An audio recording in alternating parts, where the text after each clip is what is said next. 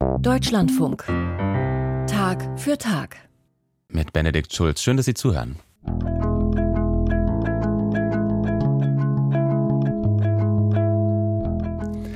Das Thema Antisemitismus in Deutschland hat in der Öffentlichkeit deutlich mehr Aufmerksamkeit bekommen. Seit dem 7. Oktober, seit dem Terrorangriff der Hamas auf Israel und den darauffolgenden Gazakrieg. Aber es kommt immer noch und immer wieder vor, dass Menschen Begriffe nutzen, Narrative verwenden, auch nicht selten unbewusst verwenden, die antisemitisch oder antijudaistisch sind, weil sie tief verankert sind, teils seit Jahrhunderten und oft einer antijüdischen Tradition im Christentum entstammen. Und nicht immer sind diese Begriffe oder Erzählungen so offensichtlich zu erkennen, wie zum Beispiel das Klischee vom vermeintlich bösen Rachegott des Alten Testaments. Um einen dieser Begriffe, dessen antijüdischer Beiklang eben nicht auf den ersten Blick offensichtlich ist, geht es in dieser Sendung, in der es auch um Spiritualität geht, und zwar um Spiritualität für Führungskräfte.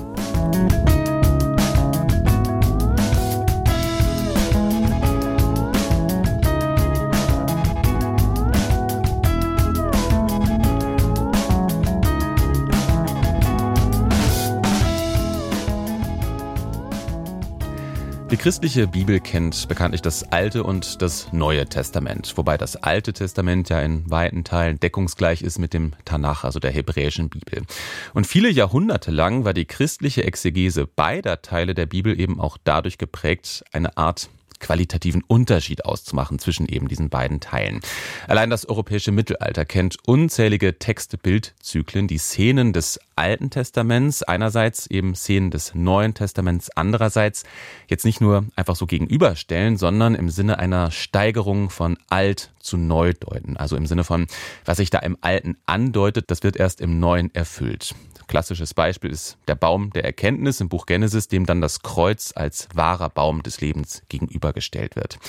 Solche Deutungen, die spielen natürlich jetzt im Alltag bei den allermeisten heutzutage jetzt keine Rolle mehr. Aber der Gedanke, dass es einen qualitativen Unterschied gibt zwischen Altem und Neuem Testament, der begegnet einem auch heute noch regelmäßig. Und manchmal ist es nicht so leicht zu bemerken, zum Beispiel dann, wenn es um die Verwendung des Begriffes alttestamentarisch geht. Schon lange plädieren Theologinnen und Theologen dafür, stattdessen den Begriff alttestamentlich zu verwenden. Und das klingt spitz, finde ich, aber Christian Röther erklärt, warum dieser Unterschied trotzdem wichtig ist. Wenn etwas im Alten Testament steht, dann ist das ein alttestamentlicher Text. Aber viele Menschen machen daraus alttestamentarisch. Testamentlich testamentarisch. Das klingt doch fast gleich und macht womöglich gar keinen Unterschied. Da widerspricht Hermann Spiekermann. Ja, es macht einen sehr großen Unterschied. Für den Alttestamentler ist es immer so, dass er zusammenzuckt, wenn er alttestamentarisch hört. Und Hermann Spiekermann ist Alttestamentler. Er war an der Universität Göttingen Professor für Altes Testament. Der Hintergrund ist der, dass testamentarisch, diese Form der Adjektivbildung aus dem Lateinischen kommt. Im klassischen Lateinischen ist Testamentum der letzte Wille. Es ist juristischer Sprachgebrauch und damit haben wir im Alten Testament eben nun gar nichts zu tun. Hier geht es nicht um einen letzten Willen, also ein Gott, der dann kurz drauf sterben will oder sowas, sondern das ist ein lebendiger Gott und deshalb legen wir sehr Wert darauf, dass man hier unterscheidet. Und wenn ich einen negativen Beiklang sagen will und sagen will, das ist ganz archaisch, ganz alt und überholt und damit ist was ganz Negatives verbunden, dann verwende ich das Wort alttestamentarisch. Ergänzt Andreas Mertin. Auch er ist evangelischer Theologe, außerdem Publizist und man könnte sagen so eine Art Aktivist gegen den Begriff alttestamentarisch. Es gibt keine Unschuld in der Verwendung dieses Begriffes, sondern das ist ein Begriff, der immer einen Beiklang hat. Deshalb weist Andreas Mertin seit vielen Jahren auf die Problematik hin. Er änderte auch regelmäßig Artikel im Internetlexikon Wikipedia, wenn mal wieder jemand alttestamentarisch geschrieben hatte. Vor einigen Jahren ging das dann so weit, dass einige Wikipedianer meinten, sie müssten mich ausschließen aus der Wikipedia, weil sie fanden, das sei a man on a mission, also das sei sozusagen zu viel des Guten, man dürfe sozusagen nicht zu viel Sprachkorrektur betreiben. Der Duden kennt zwar beides, alttestamentlich und alttestamentarisch, sagt aber auch, dass alttestamentarisch oft abwertend gebraucht werde. Trotzdem findet sich der Begriff immer wieder in praktisch allen deutschen Medien. Frankfurter Allgemeine, Süddeutsche, Bild, Zeit, Spiegel, Taz, öffentlich-rechtliche Sender. So gut wie alle schreiben oder sprechen von alttestamentarischen Schriftrollen, alttestamentarischen Richtern oder immer wieder gern genommen von alttestamentarischem Zorn. Es ist immer da, wo Leute von Theologie nicht so viel wissen oder auch eine Ferne überhaupt gegenüber so christlichen Realitäten oder auch jüdischen Realitäten haben. Sagt der Alttestamentler Hermann Spiekermann. Auch in Politik und Wissenschaft wird alttestamentarisch gebraucht. Und ja, manchmal leider auch hier im Deutschlandfunk. Ab und zu erreichen den Hörerservice dann Rückmeldungen wie diese. Seit Jahren bin ich begeisterte Hörerin Ihres Programms. Es gibt nur einen Punkt, an dem ich als Pastorin jedes Mal zusammenzucke. Das Wort alttestamentarisch. Unter BibelwissenschaftlerInnen ist dieses Wort ein Beleg für antijudaistische Vorurteile gegenüber dem ersten Teil der Bibel. Ja, in der Tat, so ist es. Also die Leute, die sich ein bisschen auskennen, zum Beispiel Theologinnen und Theologen, wenn die alttestamentarisch nennen, meinen sie es meistens ziemlich böse. Für Hermann Spiekermann impliziert die Verwendung von alttestamentarisch wegen der juristischen Konnotation des Begriffs. Der Gott des Alten Testaments ist der Gott des Zorns und der Rache und der Gott des Neuen Testaments ist der Gott der Liebe. Da muss ich als Alttestamentler sagen, das ist jetzt ziemlich egal, ob ich ein Jude oder ein Christ wäre, damit fängt man dieses Alte Testament überhaupt nicht ein. Der neutestamentliche Gott ist mindestens so zornig wie der alttestamentliche Gott. Und der alttestamentliche Gott ist mindestens so liebevoll wie der neutestamentliche. Und zugleich ist das Neue Testament ohne das Alte Testament amputiert. Es ist nicht verständlich. Alttestamentarisch findet sich im deutschen Sprachgebrauch etwa seit 250 Jahren, also seit der Zeit der Aufklärung. Das hat Andreas Mertin recherchiert. Anfangs sei der Begriff noch neutral oder sogar mit positiver Absicht gebraucht worden. Aber die Antisemiten dann um 1810, die haben alles versucht, um dann das Wort alttestamentarisch nicht mehr als fortschrittlichen Akt, sondern als negativen Akt zu nehmen und haben dann immer negativ dieses Wort besetzt. Und das ist dann im Nationalsozialismus zur Standardredeform gewesen. Also Hitler oder Goebbels haben nie anders als von alttestamentarisch gesprochen. In einer Reichstagsrede warf Hitler Juden und Judentum eine alttestamentarische Rachsucht vor. Bereits einige Jahrzehnte zuvor hatte der Begriff gewissermaßen Eingang in den deutschen Bildungskanon gefunden, denn Thomas Mann schreibt in den Buddenbrooks was Direktor Wullicke persönlich betraf, so war er von der rätselhaften, zweideutigen, eigensinnigen und eifersüchtigen Schrecklichkeit des alttestamentarischen Gottes. Jetzt will ich einmal versuchen, die Gegenposition einzunehmen und den Begriff zu verteidigen oder zu sagen, wenn jemand ihn eben nicht in diesem Wissen benutzt, und das ist, glaube ich, allermeistens der Fall, könnte man dann nicht auch annehmen, der Begriff hat seine Bedeutung gewandelt, wie ja Begriffe ihre Bedeutung wandeln können?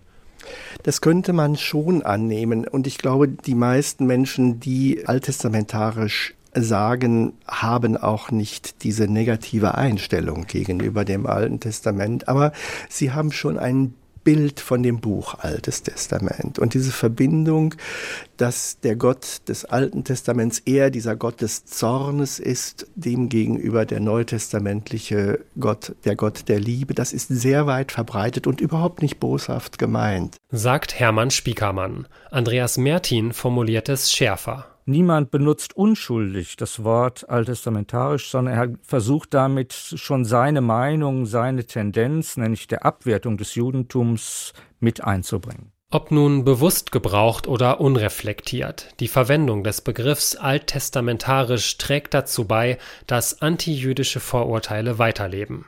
Der öffentliche Diskurs könnte hier einiges lernen vom theologischen Diskurs. Allerdings wird auch in kirchlichen Kontexten teils noch alttestamentarisch verwendet, meist wohl auch hier aus Unwissenheit, aber manchmal auch mit Absicht, sagt Hermann Spiekermann. Es gibt natürlich schon Theologen, die auch ein bisschen bewusst und boshaft alttestamentarisch sagen, genau natürlich aus dem Grunde, weil sie auch finden, dass es keine Gleichwertigkeit zwischen dem Neuen und dem Alten Testament gibt. Ich meine, das hat in der Theologiegeschichte eine ganz ungute und lange Tradition. Ich gehe fast bis ins zweite Jahrhundert nach Christus zurück. Und ich hatte immer gedacht, dass dies nach dem Ende des Nationalsozialismus auch kein Thema mehr in der Theologie sein könnte. Und da habe ich mich aber getäuscht. Besser alttestamentlich statt alttestamentarisch. Warum das keine Spitzfindigkeit ist, gerade wenn es um Antisemitismus geht, dazu hat uns Christian Röther die Hintergründe erklärt. Der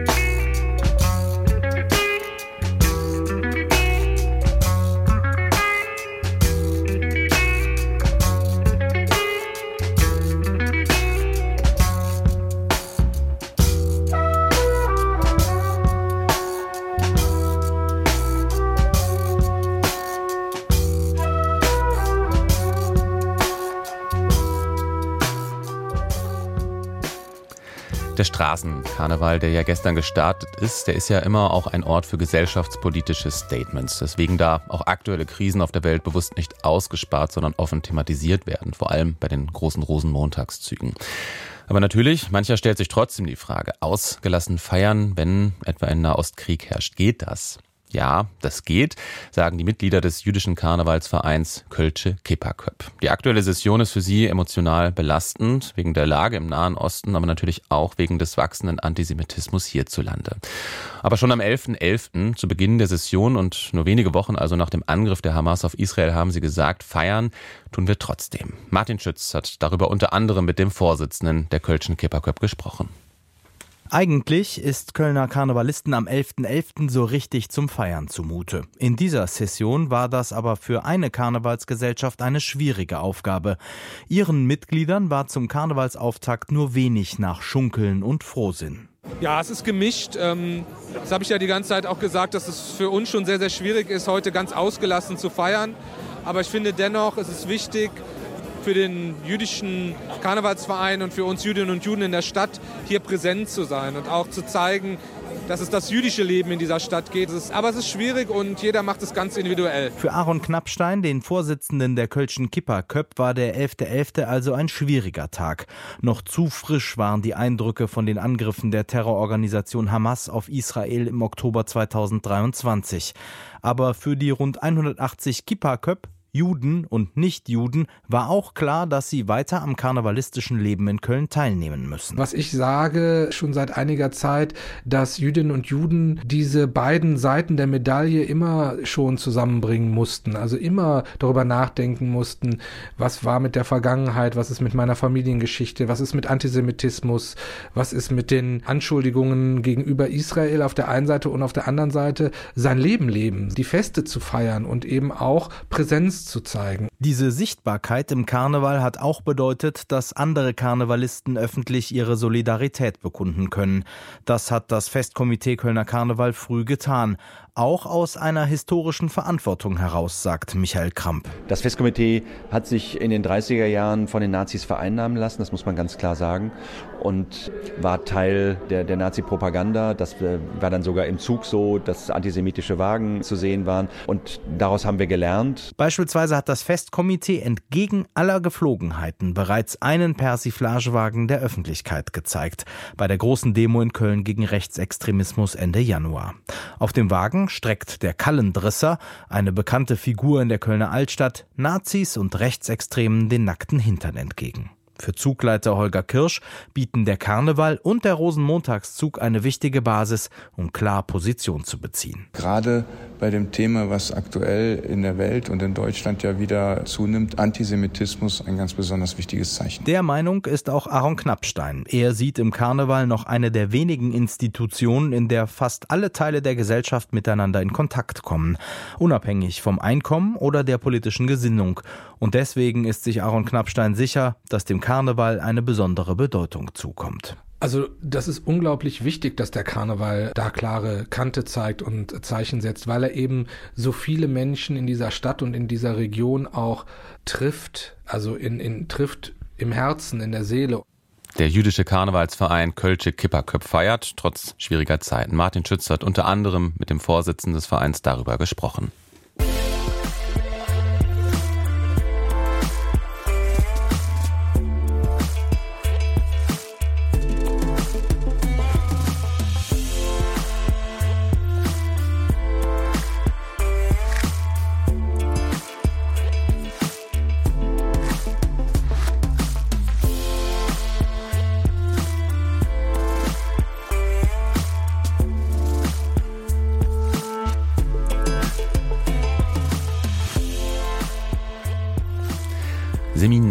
Für Führungskräfte. Da denken jetzt vermutlich die wenigsten intuitiv an Spiritualität oder gar an Religion. Aber ein Beratungsinstitut aus dem Umfeld der TU München geht genau diesen Weg. In Fortbildungen für angehende Führungskräfte lernen da die Teilnehmenden anhand von jesuitischen Traditionen jetzt nicht, wie sie sich im Alltag entspannen können, sondern sie lernen, wie sie mit Hilfe von Spiritualität zu besseren Führungskräften werden sollen. Und das soll auch und gerade denen helfen, die ansonsten mit Religion oder gar mit Kirche wenig bis gar nichts zu tun haben. Burkhard Schäfers hat zugesehen und zugehört.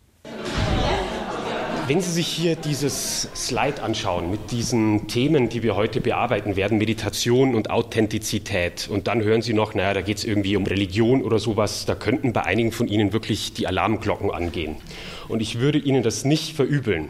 Johannes Lober steht in einem zweckmäßig eingerichteten Seminarraum. Links grauer Beton, rechts bodentiefe Fenster. Hinter sich hat er eine große Leinwand. Vor sich im Halbkreis 20 Studierende. Lober ist Philosoph und bildet Führungskräfte weiter. Es ist schlichtweg die Frage, wie können wir als Führungskraft das tun, was wir eben, obwohl es schwierig ist, für gut und richtig halten. Also wie können wir Entscheidungen treffen, obwohl natürlich der Druck hoch ist, der Druck gestiegen ist. Wie können wir Entscheidungen treffen, wo wir dennoch sagen, ja, hinter diesen Entscheidungen können wir stehen. Authentizität und Meditation ist der Vormittag überschrieben. Untertitel Was es heißt, sich selbst zu führen. Ein Programm für junge Menschen, die lernen sollen, was gute Unternehmensführung bedeutet. Veranstaltet wird es von der Unternehmertum, die gemeinnützige Gesellschaft aus dem Umfeld der TU München unterstützt Technologie-Startups bei deren Gründung. Das Außergewöhnliche an diesem Workshop, der Referent hat eine zehnjährige Ausbildung als Meditationslehrer in der kontemplativen Tradition des katholischen Jesuitenordens. Das ist eine Form der Meditation, die sehr, sehr offen ist, wo es nicht darum geht, irgendwelche Glaubensinhalte nachvollziehen zu müssen oder nachvollziehen zu können, sondern sich offen zu machen für die Erfahrung von Überwältigem. Bloß, was hat Religion mit der Führung eines Unternehmens zu tun? Im von Johannes Lober und dem Jesuiten Michael Bord gegründeten Institut für Philosophie und Leadership machen sie sich jahrhundertealte Inhalte und Übungen aus der ignatianischen Spiritualität zunutze. In unseren Kursen geht es natürlich nicht darum, den Menschen jetzt irgendwelche Gotteserfahrungen zu ermöglichen. Das wäre auch völlig skurril. Aber die Erfahrung zu machen, dass trotz der äußeren Umstände, die Menschen erleben, die in Führungspositionen tätig sind, so etwas möglich ist wie die Erfahrung, ich bin bei mir, ich empfinde Stimmigkeit in dem, was ich tue. Und in dieser Tradition stehen wir eben auch in dem, was der Jesuitenorden anbietet. Caroline Ackermann hat die Führungsakademie absolviert. Gemeinsam mit zwei Ingenieuren gründete die Betriebswirtin vor viereinhalb Jahren in Saarbrücken die Firma Seawater Cubes. Das Unternehmen verkauft automatisierte Anlagen für die Fischzucht. Wir sind ein Anlagenbauunternehmen und bauen bzw. entwickeln da Aquakulturanlagen. Landwirte, Landwirtinnen können sich mit unserer Anlage ein neues Standbein aufbauen und dann aktiv in der regionalen Meeresfischzucht im Inland werden. Ackermann ist 33 Jahre alt und in der Geschäftsleitung von Seawater Cubes verantwortlich für Finanzen. Außerdem kümmert sie sich ums Personal. Das Startup hat inzwischen rund ein Dutzend Beschäftigte. Ihre schwierigste Entscheidung war es, jemanden aus dem Team zu entlassen. Es gibt ja im Arbeitsalltag auch immer mal wieder Konflikte mit Teammitgliedern oder auch teilweise mit Gründern, wo man mit irgendwas unzufrieden ist. Und ähm, früher war es so, dass ich dann schon eher in einem bisschen harscheren Ton einfach quasi mich beschwert habe beim Gegenüber. Und jetzt versuche ich ja wirklich da mehr Abstand zu nehmen. Und vor allen Dingen in der Leadership-Weiterbildung haben wir halt auch so diese Feedback-Modelle gelernt. Ein Teil des Programms waren die Meditationskurse. Darunter eine einwöchige Akademie mit Impulsen und Stille auf Schloss Elmau in einem abgelegenen Alpental nahe der Zugspitze. Meditation und Religion, das klingt ziemlich weit weg von Ackermanns Geschäft mit der Fischzucht. Ich war am Anfang auch ein bisschen skeptisch und dann haben aber mich ganz viele überredet. Ja, fahr da unbedingt hin. Das ist die beeindruckendste Erfahrung, die ich bisher in meinem Leben gemacht habe. Und war dann tatsächlich am Ende auch für mich so. Also ich war sehr froh, dass ich zu schätzen gelernt habe, wie viel diese Einflüsse, gewisse Spiritualität, Arbeit in Ruhe, mit Meditation und mit Yoga haben wir da viel gemacht, wie mich das auch wirklich nachhaltig beeindruckt hat. Meditation wird leider oft missverstanden als eine Methode, die dazu beitragen soll, einfach schnelle Entspannung zu bewirken. Und dem würden wir widersprechen. Vielmehr betrachtet Johannes Lober die religiösen Quellen als Weg, um sich selbst besser kennenzulernen und persönlich zu reifen. Das ist der erste Schritt. Dadurch könne sich im zweiten Schritt das Führungsverhalten verändern. Vor allen Dingen ist es aber so, und das erleben wir gerade bei Führungskräften, dass in der Meditation das eigene Innenleben noch mal viel, viel stärker zutage tritt. Meditation ist der Königsweg zur inneren Freiheit. Und diese Haltung, die man in der Meditation übt, die führt dazu, dass man auch in solchen Positionen im Alltag, im Beruf Entscheidungen treffen kann, die einigermaßen reflektiert sind und nicht einfach nur das Produkt von Emotionen oder von inneren Reaktionsmustern sind. Manche mögen einwenden, das Institut für Philosophie und Leadership verzwecke die Religion, damit Firmen Erfolg haben. Das ist ein Vorwurf, den bekommen wir sehr häufig von Kritikern zu hören. Wir verstehen uns selber als Seelsorger, die diese menschlichen Grundfragen, die diese menschlichen Grundphänomene wachhalten und zugänglich machen möchten. Das Tragische wäre, wenn man dadurch, dass Religion immer mehr an Bedeutung verliert in unserer Welt, schlichtweg den Zugang zu diesen ganz essentiellen Lebensfragen verlieren würde. Die Unternehmenschefin Caroline Ackermann wuchs katholisch auf, war Messdienerin. Später trat sie aus der Kirche aus. Mit der Institution hat sie gebrochen, nicht aber mit ihrer spirituellen Sehnsucht. Und die wiederum stütze sie darin, mit ihrer Verantwortung als Unternehmerin umzugehen. Tagtäglich sieht sie sich mit Erfolgsdruck und unterschiedlichsten Erwartungen konfrontiert. Die in der Führungsakademie gewonnene innere Freiheit helfe ihr, sich nicht drängen zu lassen, sondern selbst zu entscheiden.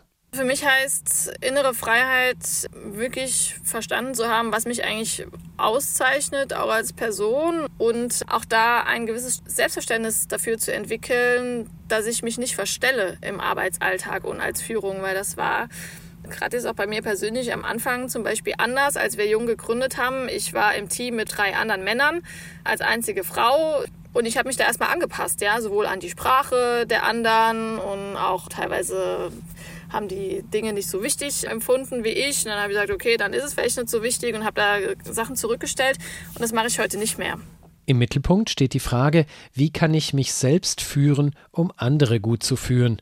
Für Caroline Ackermann gehört dazu auch, offen mit Schwächen umzugehen. Die meisten wissen das zu schätzen und die Leute fühlen sich dadurch ins Vertrauen gezogen und unterstützen dann im Gegenteil uns auch wieder, ja, indem sie auch versuchen, möglichst viel Last mitzutragen.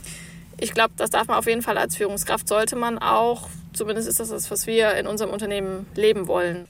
Zu Johannes Lobers Kunden gehören die Manager großer Automobilunternehmen, ebenso wie Spitzenbeamte der bayerischen Landesregierung. Gerade unter den jüngeren Teilnehmenden sind viele ohne Religion aufgewachsen.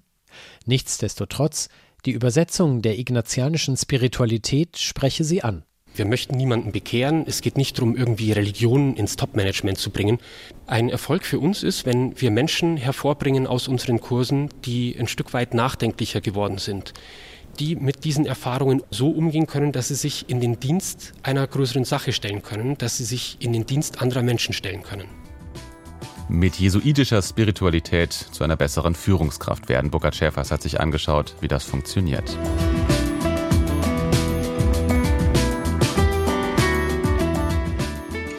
Und das war Tag für Tag für heute. Andreas Mein hatte die Redaktion. Hier gibt es jetzt die Nachrichten und dann anschließend die Sendung Lebenszeit. Und bei meinem Kollegen Adalbert Sinjawski geht es um das Thema Seitensprung oder Affäre, Untreue in der Beziehung. Und für Tag für Tag war das Benedikt Schulz. Tschüss, machen Sie es gut.